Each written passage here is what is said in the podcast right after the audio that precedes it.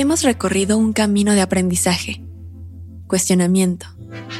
Comenzamos con autoconocimiento, la base de todo, hasta llegar a este momento, el cierre de ciclo.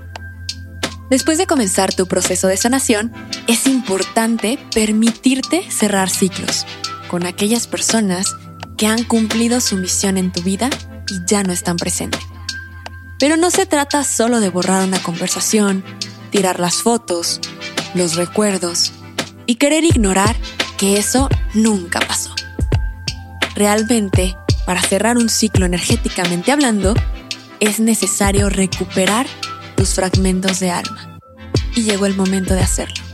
Esto es, con que te quedas tu mejor versión.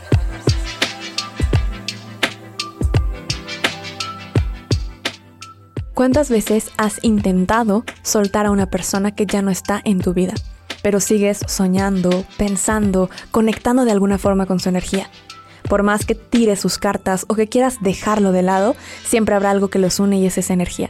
Y por eso hay que cerrar el ciclo y recuperar los fragmentos de alma. Si quieres entender de qué estoy hablando, ve a escuchar el episodio 5 de mi temporada exclusiva en Podimo, tu mejor versión. Y hazlo desde el link que te dejo en la descripción para aprovechar 45 días gratis.